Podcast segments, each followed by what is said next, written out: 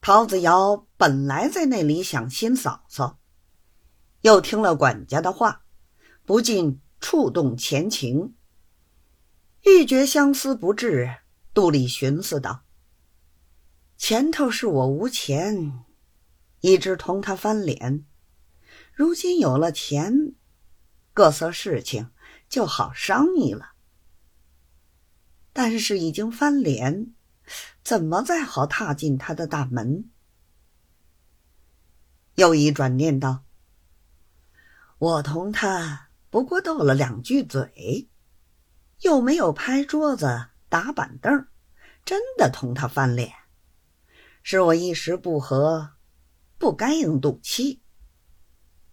这几天不去走动，就觉着生疏了。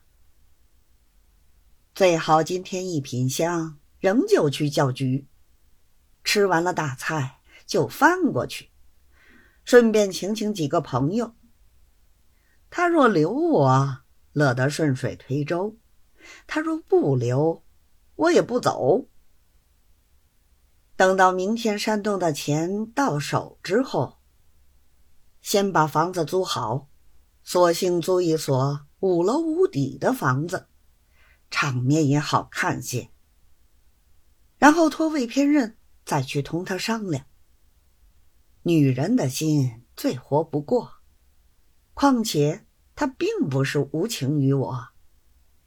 倘若把这事儿办好了，他从前是有过话的，不肯到别处去，一直要住上海。这里有的是招商局、电报局，弄个把差事当当，快活两年再说。想到这里，一个人在房里，忽而躺在床上，忽而踱来踱去，看他好不自在。